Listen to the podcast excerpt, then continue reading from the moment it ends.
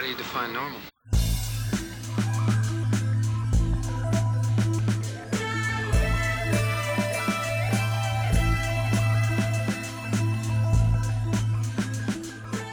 Está no ar mais um episódio da Resistência X. E hoje nós vamos falar sobre o primeiro episódio da primeira temporada, ou para muitos, o segundo episódio da vida de Arquivo X. Ele ficou conhecido em português como A Verdade Está Lá Fora, em inglês ele se chama Deep Throat. Eu sou o Gabriel, e qual é o problema do Mulder em confiar em homens velhos que ele conheceu no banheiro de um bar? Bom, eu sou o Marcos e tenho suspeitas de que uma grande conspiração estava agindo para que não fizéssemos esse podcast. Passou tanto tempo que um membro da nossa pequena equipe de duas pessoas envelheceu muito e teve, começou a ter dor nas costas, né? É, pois é. Nesse episódio, então, a gente vai falar um pouquinho sobre esse episódio do, do Arquivo X, que em teoria seria né, o primeiro episódio da, da primeira temporada, né?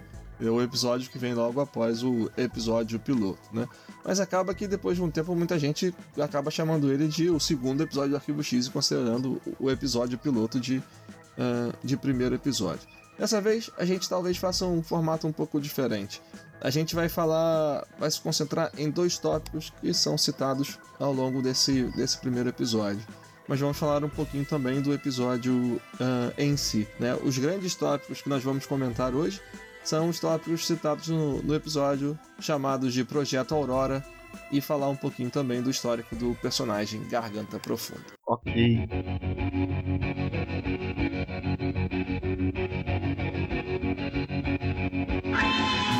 Bom, Marcos, esse, esse então episódio, ele foi o primeiro episódio do Arquivo X que contou com, com uma abertura, né? com uma música feita pelo, é, pelo Mark Snow, que aliás a gente vai finalmente falar curiosidade, né, dessa, dessa música que a gente tinha deixado desde o último episódio. né? A música é criada pelo Mark Snow e toda é, aquela sequência de, de imagens que é, se tornou a abertura clássica do, do Arquivo X ao longo do, dos 10 anos de série. Né? Ela mudou um pouco ao longo da oitava e da nona temporada, mas voltou a abertura clássica na temporada mais recente do ano de 2016, a décima, décima temporada. Né? E o que é curioso nessa, nessa abertura, antes de falar sobre a música, é que a gente vê ao final dela algo que ficou muito famoso, né? que foi uma frase aparecendo em cima de uma paisagem. E que a frase é a verdade está lá fora. E que essa frase virou um dos ícones do, uh, do Arquivo X. E a grande ideia dessa frase aí foi ser é como se fosse uma espécie de arte baseado é, em um artista, no estilo de um artista plástico que se chama Ed Ruska, que ele fazia um estilo que poderia ser conhecido como, como, como pop art. E que o estilo dele era basicamente esse, de colocar paisagens, né? algumas vezes paisagens do, é, envolvendo a natureza, algumas vezes envolvendo a, a, própria, a própria cidade, uma paisagem urbana. Né? E que a frase estava ali para comunicar uma determinada, determinada experiência. Né? E me parece que o Chris Carter ele é muito fã desse, desse cara, do Ed Ruska, ou então gosta, uh, ou então conhece muito, porque essa é a explicação que eles dão para a frase da abertura, a verdade está lá fora, e também pro pôster que tem no, na sala do Mulder, no porão do FBI, que é o pôster famoso uh, com a frase I want to believe. Parece que também foi inspirada na, na arte do Ed Ruska. É, uma rápida pesquisa no Google aí vai dar para perceber que é muito influenciado. É, pois é. Joga aí no Google Images, né? Nas imagens do Google e procura lá por Ed Ruska. Você vai, com certeza, vai reconhecer alguma uma coisa ou outra, né? E a outra, a outra curiosidade aí sobre a, sobre a abertura do Arquivo X foi que quando o Mark Snow estava produzindo ali, é, foi contactado pelo Chris Carter para produzir uma, uma música para abertura, o Chris Carter queria que fosse algo simples, algo que pudesse ser uh, cantado por qualquer pessoa ao longo do, uh, do seu dia, algo que fosse ficar na cabeça, né? E ele foi passando algumas, alguns CDs, algumas, é, mostrando algumas bandas ou música que ele gostava pro, pro Mark Snow, né? Até que ele emprestou um CD uh, do. Como é o nome mesmo da banda? The Smiths. ele emprestou um CD do The Smiths pro Mark Snow com uma música específica. Você se lembra do nome da música? É How Soon Is Now. How Soon's Now, pois é. É a e típica que... música, aquela piadinha que eu tinha feito, que é a típica música do, do cara solitário que vai pra balada. na esperança de encontrar uma amizade e volta para casa só de novo. Pois é, o famoso Forever Alone, né? É. O que é bem típico do The Smiths. Mas é. uh, uh, só que aí o que acontece foi que o Mark não acabou ouvindo essa música e parece que ele se inspirou em um único pedacinho que acontece lá do, da metade pro final da música, que é quando o Morrissey dá, dá tipo um assovio, né? no meio é. da música.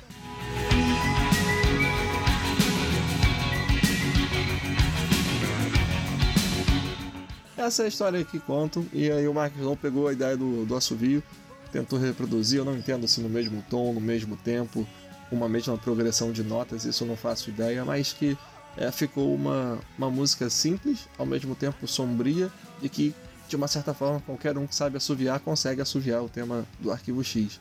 Né? Que virou meme também, né? Por que não? E que hoje em dia virou um grande meme, né? Que é virou a música dos Illuminatis, né?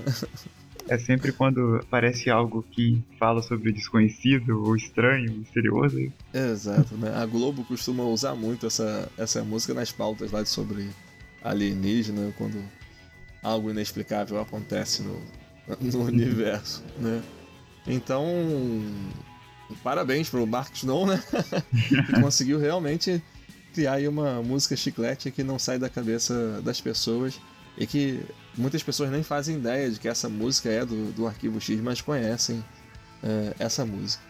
Bom, esse então seria o segundo caso investigado por, por Mulder e Scully, porque acho, uhum. apesar desse episódio ter sido gravado é, acho quase um ano depois né, do que o episódio piloto, é, em, a princípio não teriam acontecido outros arquivos X entre esses dois episódios, né? Bom, então nesse, é, nesse episódio eles saem para investigar uh, um suposto surto de um, de um coronel da, da Força Aérea Americana, né, o coronel Budahas, e que ele apareceu com uh, uh, em pânico em sua casa, não reconhecendo a esposa né, e, o, e os filhos, né, e completamente apavorado e com vários ferimentos pelo, pelo corpo. Né. Eu não lembro se no episódio eles citam, citam o que poderiam ter causado esses ferimentos, né, mas ao longo da série a gente acaba vendo é, outros ferimentos como esse, e eu pelo menos a minha interpretação é, seria como se ele tivesse sido exposto a, a radiação. radiação. É. Parece uma queimadura, né? É, como se fosse uma queimadura por, por radiação. Que a gente vê muito disso ao longo da, uh, da série. E eles começam a investigar que naquela base teria como se fosse uma. estaria acontecendo um experimento, né? Com o sentido de desenvolver um, um avião supersônico, né? Do exército americano. E que estaria usando tecnologia alienígena, o que mesmo seria um, um OVNI, né? Seria um disco voador. A gente vê uma certa evolução no relacionamento do Mulder e, e, e da Scully, né, Marcos? É, ela já aparece com um tom sarcástico, né? Já refutando já as observações do Mulder. Uhum. Coisa que não foi vista no episódio piloto, né? Porque no episódio piloto ela meio que caiu de paraquedas lá e tal e é, é como se no episódio piloto ela, ela ficasse mais assustada com as colocações do Mulder, né? E nessa, Sim, é. ela começa a realmente a, a utilizar a ciência para botar assim um freio. Calma, não é assim. Isso não é possível, né? E coisa da... É como se ela realmente já tivesse, é, tivesse amadurecido, né? Pro... É, passou o impacto inicial, né? Você uhum. se depara com um cara cheio de opiniões é, fora da caixa, né? E se deparando também com situações em que você não entende muito bem, por mais que você queira trazer racionalidade para coisa, Uhum, com certeza. Haviam várias variáveis lá também. Uhum, sim. Bom, é, é nesse episódio também que a gente fica conhecendo uh, o Garganta Profunda. Leave this case alone, Agent Mulder. A aparição de um grande personagem importante para todo o desenvolvimento da, da mitologia da, da série, que a gente vai descobrindo ao longo dessa, dessa primeira temporada. Né? Aparece também um mega coadjuvante de várias séries nos anos 90 e alguns filmes também, que é o, o Seth Green, que é aquele adolescente que ensina o Mulder e Scully como entrar lá na, na base ou ir lá assistir o show do, uh, uh, dos caças secretos ou OVNIs né? voando, né? que eles chamam de show de luz ou algo do, do tipo, né? You know, we go, we kind of kick back and listen to some tunes and uh, watch the air show. Ele é, é, o típico adolescente grunge dos anos 90. Fatão. É. Ele, esse episódio usa muito como, como enredo aqueles velhos segredos militares uh, dos Estados Unidos, né? Sobre as bases ultra secretas, né? Sobre os experimentos que eram, que eram feitos que eram feitos lá. Também ele mostra assim rapidamente, né? O que a gente vê muito nessas histórias de, eh, de alienígenas e do controle do, do governo americano em cima dessas informações, seria a imagem mitológica do, do homem de preto, né? É claro que assim, não, não seria aquela visão característica do filme Men in Black, né? É, daquela visão espalhafatosa, mas é, aparece um momento que os militares tentam reaver alguns documentos, né? Ou, ou fotos que o Mulder e a Scully tiram, e curiosamente são, são pessoas vestidas com um terno de tom mais escuro, com óculos escuros e, é, e coisa e tal, né? Até onde a gente entende seria realmente uma alusão aos homens de preto. In Black.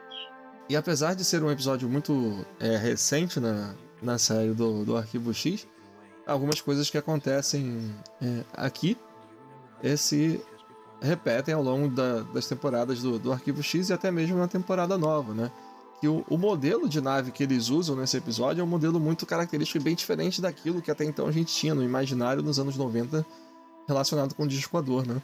Que eram uhum. os discos voadores até então a gente imaginava como um disco ovoide, né? É, oval, enfim arredondado. E a, a nave que a gente vê nesse episódio era uma nave triangular. É, e que aparece no, na, na décima temporada do, do Arquivo X também, né? É, e essa ideia toda da, é, da nave triangular, né? Foi uma ideia que surgiu mais ou menos ali pelo final da década de 80, né? Início da, da década de, é, de 90. Acho que ele chega a citar um projeto que ficou muito famoso nessa época também, que ficou conhecido como uh, o projeto Aurora, que seria o desenvolvimento de uma nave invisível ao radar pela, pelo governo uh, americano e que a, a, teoria dizia que usava tecnologia uh, alienígena, né, que poderia ser tecnologia que eles conseguiram com o acidente que teve em Roswell, que ninguém até hoje sabe explicar muito bem uh, o que é que o que é que aconteceu, né? É, o que mais que a gente pode falar sobre o projeto Aurora? O que eu achei bem interessante é que esse episódio é de 93, né? Uhum.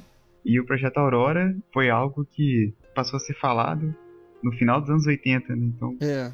a série ela já estava, como que eu vou dizer? Ela já se mostrou bem. Bem na vanguarda, né? Bem na vanguarda, então, bem ousada nesse, nesse sentido. Sim. Né? Uhum trouxe um episódio cheio de, de elementos assim, bastante interessantes. Esse é um ponto bem legal do, do Arquivo X, né? Porque ele incorporava assim, vários elementos da, da cultura da, é, da ufologia, dessas investigações todas que aconteciam, né? E, e jogava assim no, no, episódio, né? E a gente viu esse elemento se repetir também na décima temporada, né? É, e eu uhum. acho que é muito legal, porque assim, eles falam sobre o projeto Aurora, falam rapidinho, mas aí cabe a você, né? Tipo, procurar mais informações sobre isso, né? Entender mais sobre o que é que tá, tá acontecendo. Isso é bem legal. Mas, desculpa, vai lá. É, então, o que eu posso falar também sobre isso é que a existência né, desse projeto Aurora foi algo que, durante a década de 90, uhum. é, foi, foi negada né, pelo, pelo governo e tal. Uhum. E que uma possível evidência na época era uma foto tirada é, por um satélite espião russo em 1990. Uhum e que essa área onde eram feitos os experimentos, né? Uhum. Esse projeto é a tal, a chamada Área 51, né? Uhum. que também é chamada de Dreamland, uhum. e de Groom Lake, né? Essa denominação eu não conhecia. É, também não. né? o, o, Dreamland foi, foi até episódio, né? De título de episódio do Arquivo X da, na sexta temporada nisso. É, o episódio duplo da sexta temporada, que tem os Homens de Preto lá e tal. Isso, é. E que, e que eles vão é, lá na área 51 mesmo, né? Isso aí, esses experimentos nessa área 51 se encontra na, no deserto de Nevada, né? Uhum. Nos Estados Unidos. E né, eu ouvi falar também que alguns consideram que parte de um satélite chamado X-33 da NASA é, pode ter sido é, beneficiado com essa tecnologia, né? Uhum. Do projeto Aurora. Uhum. Nessa área escondida aí, haveriam naves americanas né, sendo uhum. construídas e até naves clandestinas, inclusive na, naves russas, né? Naves de outros países. O naves eu... russas, você fala que os Estados Unidos sequestrou as naves? Aí eu não sei informar, só sei hum. que além de naves americanas existiam tecnologias de outros países, uhum. inclusive ah, tecnologia tá. russa, né? Sim, então provavelmente a tecnologia foi roubada na, durante a Guerra Fria, né? É, bem uhum. provável. Uhum. Eu também vi no um documentário bem rápido que eu assisti no YouTube aí sobre que tinha um técnico lá que é. esteve envolvido nisso aí chamado Edgar Fouché. Ele disse que, que o que mais incomodava ele ao ter acesso à área 51, né, que, é, não sei se eu posso dizer área 51, né? Acho que sim. É, na verdade, ele chega a mencionar assim é, outras bases, mas tudo ali na região de Nevada, né? Eu uhum. acho que o principal ele se referia à área 51, porque ele fala de uma outra base também que seria teria muito coisas muito mais secretas do que a área 51, né? Que seria a base S4. Uhum. Mas, é, mas eu acho que era só ali na área 51 mesmo que ele estava falando. Né? Então, ele fala que, que o que mais incomodou ele ao ter acesso a, a essa área não era nem um militar né, portando uma arma escoltando ele. Era um óculos de proteção uhum. que ele usava, né? Uhum. Que o óculos ele tinha proteções laterais uhum. que impediam que você observasse detalhes né, em sua volta. Uhum.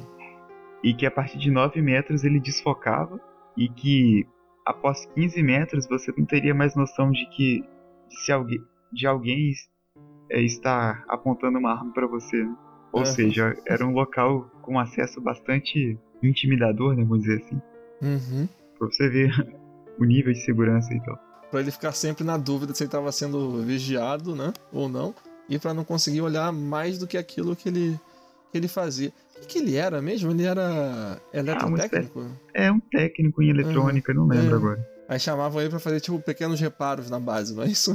é, ele só ia lá fazer o que era necessário. Uhum. Escoltado de uma forma.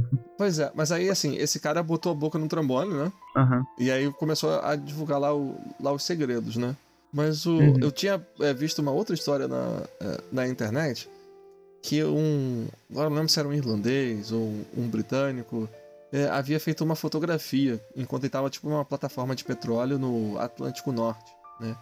E que na uhum. fotografia tinha tipo como se fosse um avião maior abastecendo uma aeronave triangular escoltado por outros dois caças. Algo como isso, como se fosse uma manobra do exército, um treinamento, algo do tipo, né? É, e... também eu ia falar sobre isso. Ah, desculpa. Não, tudo bem.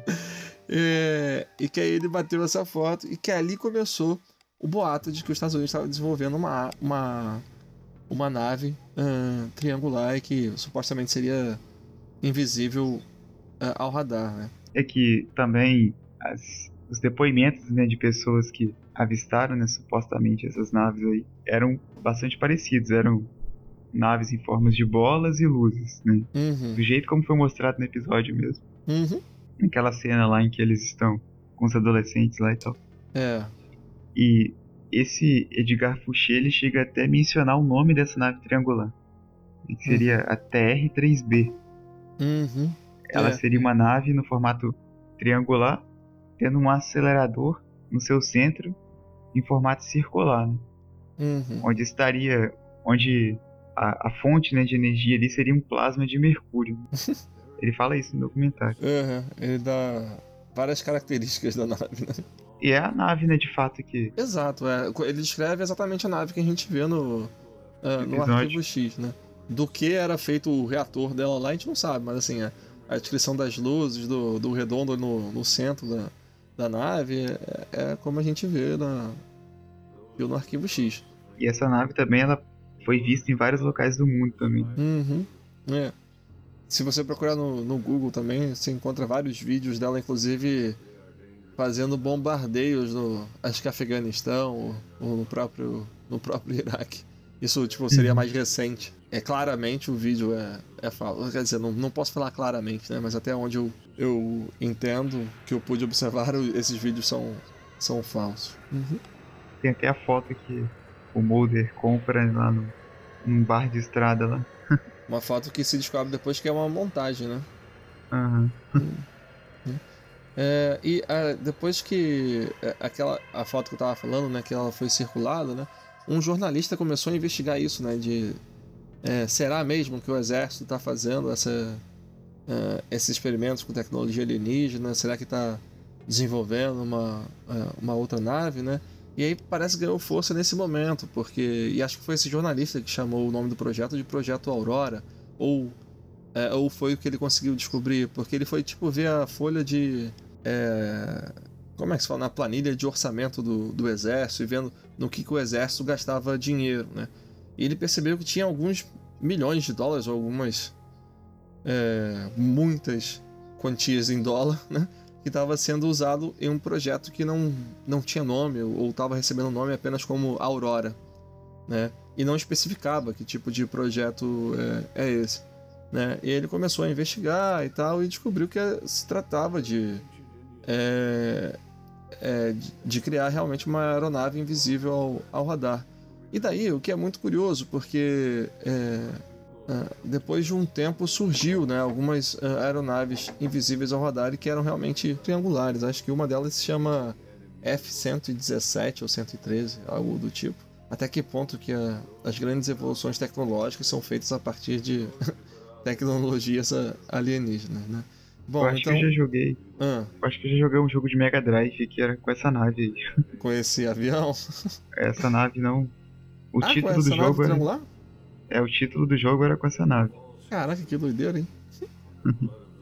pois é. E daí o projeto Aurora foi ganhando fama a partir, que, a partir do momento que esse jornalista, é, inclusive, lançou um, um, livro falando sobre, sobre tudo que ele tinha investigado, sobre tudo que estava é, descobrindo, descobrindo ali, né? Aí até aquilo que a gente falou lá no, no início, né? É, fazendo aquela pincelada sobre, sobre o episódio. Uh, dos ferimentos que o coronel Budahas uh, tinha, uh, tinha na pele, tinha sofrido, na, né? Uh, leva a crer realmente que aquela é a tentativa do, né, do Chris Carter de mostrar que estava sendo usado uma, um tipo de tecnologia experimental, ou seja, que estava com algum tipo de, de falha ou possibilidade grande de, de falha, e que estava usando alguma coisa que é, é, muito energética, como são os compostos é, radioativos, né? Então, é, talvez ele inserir naqueles ferimentos todos já dá a dica para o tipo reator da, das naves ser de algum de algum metal radioativo ou coisas nesse nesse sentido que é uma das teorias para para as naves alienígenas quando conseguirem viajar várias é, grandes distâncias em curto espaço de tempo. Eu até achei aqui, ó, no Google o nome do jogo é F-117 Night Storm. É, exatamente, ó, essa nave ela é triangular. Bom, e aí a coisa que. Essa história toda do Projeto Aurora é bacana e tal, a foto que a gente.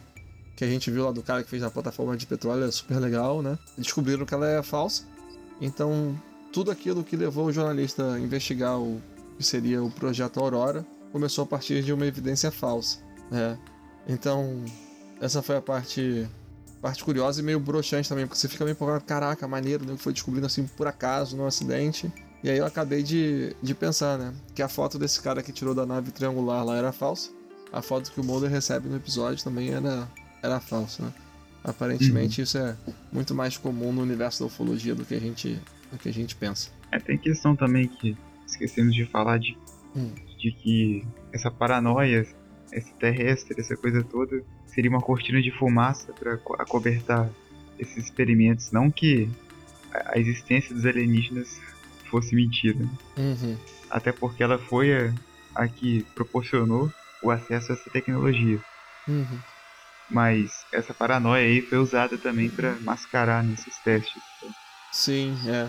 Seria como se fosse exatamente isso que você falou, né? uma cortina de fumaça, para desviar a atenção né? do governo né? Para que as pessoas fiquem pensando só no, é, nos alienígenas, né? E uma época de Guerra pra, Fria também. É, e muitas vezes para desacreditar também, né? Esses fenômenos. Porque as bizarrices que a gente fica ouvindo por aí são, são boas. Bom, um outro ponto que a gente gostaria de discutir aqui no, é, no podcast que é, é sobre especificamente o, é, o Garganta Profunda. Mas talvez nem tanto assim sobre, sobre o personagem do Arquivo X, né? mas um pouco sobre também sobre uh, o personagem histórico Garganta Profunda que ficou muito famoso no, uh, na história americana.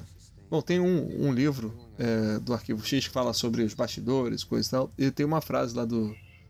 É, é Jerry Hardy, né? O ator que faz o Garganta Profunda. Sim. Né? É, em que ele. É, em que ele pensava muito sobre. Uh, sobre isso, sobre uh, quem, quem o personagem dele, uh, dele era, né? Porque o Chris Carter soltava muito pouca informação, né, para todo o elenco do, do Arquivo X do que ia acontecer, como as coisas seguiriam, né? Então, algumas vezes era complicado pro ator basear o personagem dele ou criar uma identidade pro personagem dele sem saber quem realmente era o personagem, né? Mas ele falava que pensava exatamente isso, que o, que o Garganta Profunda seria alguém muito muito influente pelo, pelo fato de ter acesso a, a informações muito sigilosas, né? Então, que ele provavelmente era do, do alto escalão de algum departamento do, uh, do governo, do, uh, dos militares, né? Uhum. É, e ele conta uma, algo curioso, que é, o David Duchovny é, tinha a ideia de que, eventualmente, o Garganta Profunda seria revelado como o pai do Fox Mulder. e, e, o ator que interpretava o Garganta Profunda também curtia, curtia essa ideia e achava que tinha a ver mesmo que um dia poderia ser que uh, o Chris Carter chegaria a, a elaborar, elaborar essa história e e mostrar que o Garganta Profunda seria ali o pai do, uh, do Fox Mulder. Isso é muito, muito interessante porque é, já há muitos anos, desde a da época que eu assistia o Arquivo X na, na TV, é que eu pensava nesse relacionamento dos dois, assim, como algo que era meio fraternal, né? E por causa da diferença de idade, óbvio que eu pensava num relacionamento assim, de, é, de pai e filho, né? Uhum. Bom, a gente não pode dar spoiler, né? Só podemos dizer que isso não aconteceu.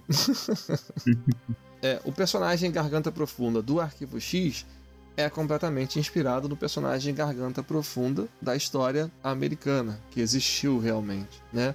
Sendo que o personagem do seriado talvez seja mais inspirado ainda no personagem como foi retratado no filme que se chama Todos os Homens do, do Presidente, que estrelava o Robert Redford e também o Dustin Hoffman como jornalistas que estavam investigando ali toda aquela notícia de que havia algo de corrupto nos bastidores da, da política americana e que ligava o, o presidente Richard Nixon uh, a uma acusação de que estava implantando escutas no comitê Partido Democrata que era o rival né, do, Richard, do, do Nixon, que fazia parte do partido dos republicanos, uh, e que essas escutas no, no comitê eram exatamente para difamar os concorrentes dele à, à, presidência.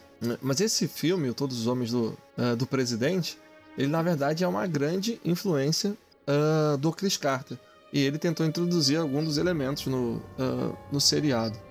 acredito que não à toa o nome do, do primeiro informante do Mulder é o Garganta Profunda. É, e existem ainda algumas outras semelhanças, né? Que a gente foi, ao assistir o filme, a gente foi identificando com, é, com o Arquivo X, né? É, toda assim uma, uma estética de, é, de como que o Garganta Profunda aparece no filme parece ter inspirado também os encontros do Garganta Profunda com o, o Mulder no, no seriado. É, não só do Garganta Profunda, mas também de um outro informante que o Mulder foi ter ao longo do, do seriado, que foi o, o, o X. Né?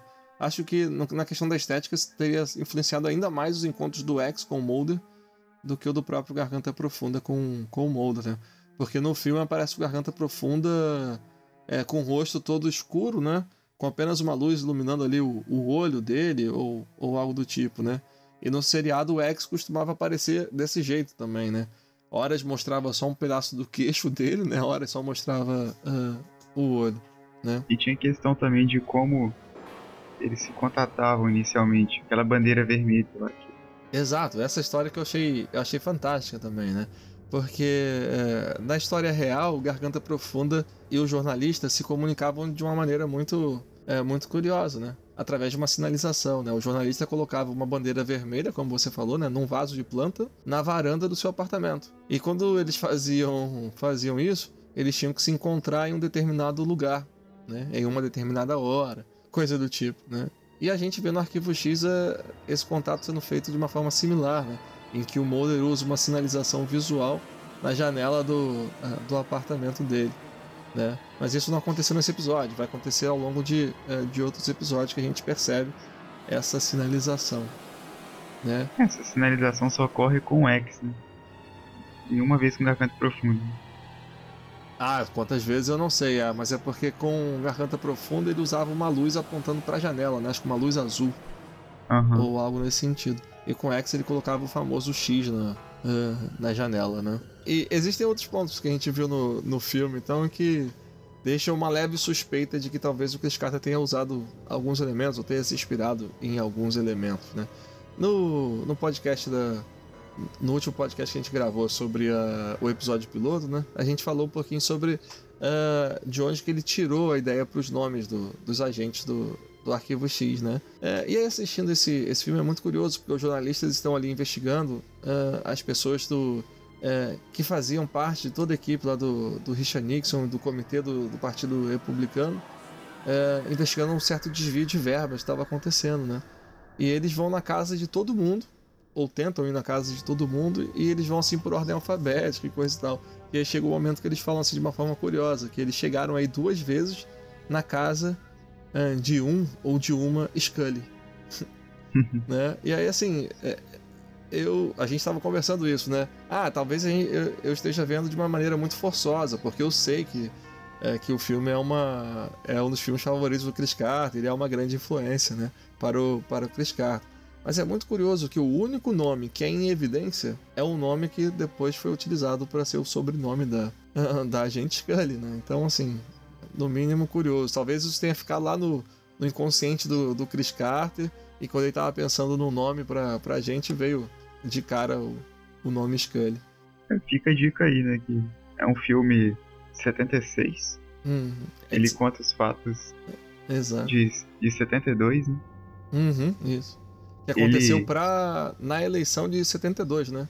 Eleição para presidente de 72. Sim. Uhum. Que, é... E que o Richard eu... Nixon viria a ganhar essa eleição, né? Sim, é, tudo. A questão é que ele estava é, realizando escutas no partido rival para poder garantir a sua reeleição. Né? Uhum, exato. É, é um filme. Quando eu olhei assim, caramba, duas horas e meia. ele, ele é meio parado, né? Como eu tinha dito, assim, mas vale a pena, assim, porque é um clássico do cinema e tal, no né, dia. Com certeza. E vale a pena também para conhecer um pouquinho dessa, da dessa história, história né? É, nos Estados Unidos. E o Richard Nixon, inclusive, sofreu um processo de, de impeachment e renunciou. Tem uma outra, outra coisa também, né, que, que eu havia percebido no, né, no filme e tinha comentado com você, Marcos, foi a questão do cigarro, né? Que o uhum. personagem do, do Robert Redford seria um personagem assim, mais caxias, mais. Uh, é, mais, é, mais tranquilo, mais. Não digo mais conservador, mas mais respeitoso, digamos assim, né? Uhum. E o personagem do, do Dustin Hoffman, o outro jornalista que trabalha junto com, é, com Robert Redford, é, seria o cara assim, que quebrava mais regras, né? O cara mais, uh, mais passava rebelde. dos limites de vez em quando. Exato, passava bastante do, uh, dos limites. Ele era bem invasivo, né? E o personagem, uhum. esse personagem do Dustin Hoffman, ele fumava muito, né? E aí tem uma cena que o, uh, estão os dois no, no elevador e o, o Dustin Hoffman puxa lá um cigarro e aí o, o, o personagem do Robert Redford fala, pergunta isso, pô, você fuma em, em todo lugar? E eu havia pensado na, em aquela, aquele todo simbolismo do, do fumar o cigarro, né? Em ambientes fechados e como que isso simboliza na questão do, do canceroso um estar acima das regras, né? De que ele é melhor que todo mundo e as pessoas têm que aceitar aquela presença dele né, é, opressora e fumando, mesmo em um ambiente pequeno, um ambiente fechado, em um, em um prédio governamental. E aí, de novo, talvez eu esteja forçando muito as ligações, mas é curioso, ainda assim é, me chamou a atenção. É, agora, todo mundo se pergunta o porquê do nome Garganta Profunda, né? Uhum. ah, a gente não falou isso, mas o Garganta Profunda é, real, né, era um agente do, uh, do FBI na verdade, um diretor do, uh, do FBI chamado Mark Felt. E muito se diz do, do porquê o nome dele. Alguns dizem que é associação com, com o filme pornô Garganta Profunda. Aliás, fica a dica: se você quiser informações sobre o Garganta Profunda, de quem a gente está falando, né? Procura no, no Google como Garganta Profunda Watergate, né? Porque senão você vai achar com certeza o, o filme pornô. É. Né? E é curioso porque no filme uh, quem dá o nome Garganta Profunda é na verdade um dos diretores do jornal, né? Um dos chefes lá do jornalista. Né? Ele se referindo a que o Garganta Profundo tem uma espécie de passado profundo, profundo no sentido de profundo conhecimento de, uh, de informações, como se fosse um figurão importante do, do governo. Mas existe na história uma, uma outra teoria para o nome Garganta Profunda e que liga exatamente com o filme pornô Garganta Profunda. Porque esse filme pornô foi um filme de 1972, quando estava acontecendo todo esse escândalo. Então o codinome poderia ser usado no sentido de, de é, despistar qualquer tipo de escuta. Né? Porque se tivesse algum agente tentando escutar a conversa dos jornalistas é, e eu visse o nome Garganta Profunda, ele iria diretamente associar com, com um filme pornô e talvez não, não iria continuar ouvindo ou não conseguiria fazer a ligação com, uh, com o informante. E aí é bizarro você pensar nisso, pô, um filme pornô, né? Dar um codinome para o informante, coisa e tal. Mas é porque esse filme ganhou um ar de filme cult na década de, uh, de 70, e pelo que a gente pesquisou, até alguns atores famosos foram assistir o filme no, uh, no cinema, uh, rolando até assim um hype, né? Da, das pessoas indo assistir esse filme e, e conhecer essa, essa história. Então esse é um pouquinho aí da, da história do, uhum do Garganta Profunda real, como acontece na história americana, né? E como que o, o Chris Carter pegou isso para utilizar no arquivo X.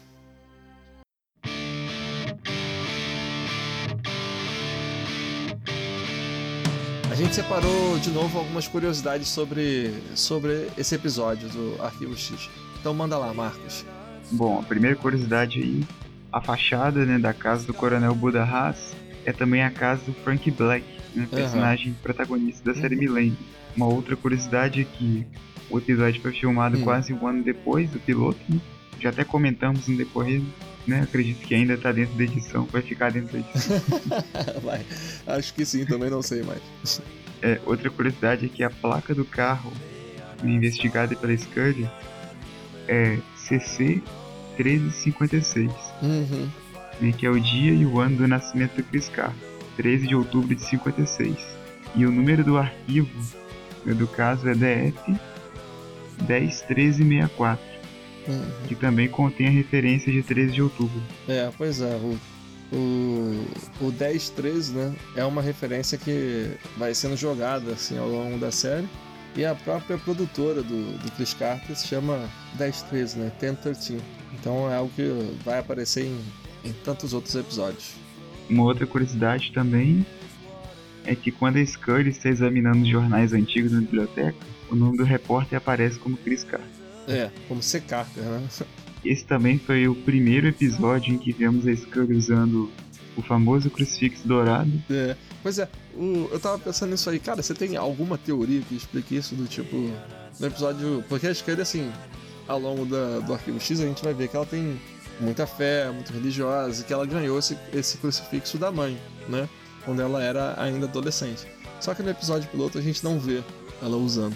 Mas eu tava pensando, será que aquele primeiro contato com o Arquivo X traumatizou tanto ela? Que aí quando ela foi conversar com a mãe, a mãe vira, pois é, minha filha, você tem que usar aquele amuleto que eu tinha te dado para trazer a proteção divina e coisa e tal. é, isso é um mero detalhe, né? Sim pode ser que isso tenha sido pensado depois. depois né? Com certeza. Mas é legal que o episódio de arquivo, de arquivo X, episódio piloto, né? Uhum. Ele não destoa tanto, né? Quanto uhum, em sim. relação aos demais. Assim. Então, e finalmente temos a nossa última curiosidade. Apesar do nome em inglês do episódio ser Garganta Profunda, o personagem só vai receber esse nome de fato no último episódio dessa primeira temporada. Ele tem uma, uma outra aparição no decorrer da temporada, e somente no último episódio da primeira temporada é que esse nome é dado a ele. Algo característico do Arquivo X, né? De ter alguns personagens em que o nome não é mencionado ao longo do, dos episódios, mas que é, a gente conhece de ver nos créditos ou do, de todo o debate em cima do, do seriado. Uhum. É, Marcos, então a gente chega aqui agora no nosso bloco da, da avaliação do, do episódio, onde a gente dá uh, as notas pro, pro episódio, como que a gente recebeu uh, esse episódio. Diga lá. Ah, tá muito fácil avaliar esse episódio. então manda ver. Cara, não tem como fugir do 5, né, cara? Vou dar 5x pra ele. Tem o, o fator nostálgico também, Uhum. Óbvio. Pois é. Isso influencia demais, né? Demais. Mas é um episódio bem feito pra época, assim, tal. E consigo ver tranquilamente hoje em dia. e também depois que nós pesquisamos nessas né, essas todas as referências do episódio, essas questões históricas e tal. Aí que a chama reacendeu novamente. é isso aí, cara. Não tem muito o que falar não, né? como a minha nota é sempre mais rigorosa, né? Eu vou ter que. que isso. Existe, assim, uma coisa que me incomoda nesse, nesse episódio. Uhum. Que é o fato de. É, a base é, do exército que, ele, que eles vão, do, do exército, da, enfim, a base militar que eles vão, uhum. seria uma base super secreta, que não tá nem no mapa, que eles procuram lá, né? E que faz experimentos com é, aeronaves super secretas também. E o que acontece é que existe um buraco na cerca em que adolescentes conhecem e passam por ele e ficam assistindo os treinamentos dessas, dessas naves super secretas. Uhum. Então eu fico pensando, caraca, se é uma base super secreta que nem consta no, no mapa, então eu acho que ela deveria ter uma proteção melhor, né? Uhum. Se tem coisas, é, grandes segredos lá dentro. Né? E essa informação até pode ser contestada porque a gente vê que é, quando a pessoa realmente se aproxima da verdade lá naquela base, o, uh, os militares fazem uma experiência lá e retiram a memória da pessoa, né? Então, eles não precisam se preocupar tanto assim com a segurança, já que é tão fácil fazer essa intervenção e tirar a memória dele. Tudo bem. né? Uh, de qualquer forma, uh, isso não muda assim. Tudo isso que você falou sobre esse episódio, eu acho que é, que é muito maior, né? A nostalgia fala mais forte, ele é realmente um episódio que é muito bom de, de assistir, que a história é, é, redondinha. Tem toda, todo aquele ar investigativo de deles irem descobrindo cada informação, irem procurando, né? Então realmente não tem como é, ser outra nota do que 5, 5x. Ok. E, e é palmas. Pô, você fez toda um, uma atenção para nada. É, né? todo um rodeio para nada. É, é, é, eu pensando que, Prolixo, você, né? pensando que você ia dar um, um 4,98x. Não, é. Não, pô. Esse é um dos meus episódios favoritos. Pô. Não tem como dar outra nota mesmo, não. Um 4, um 4,9998x. É.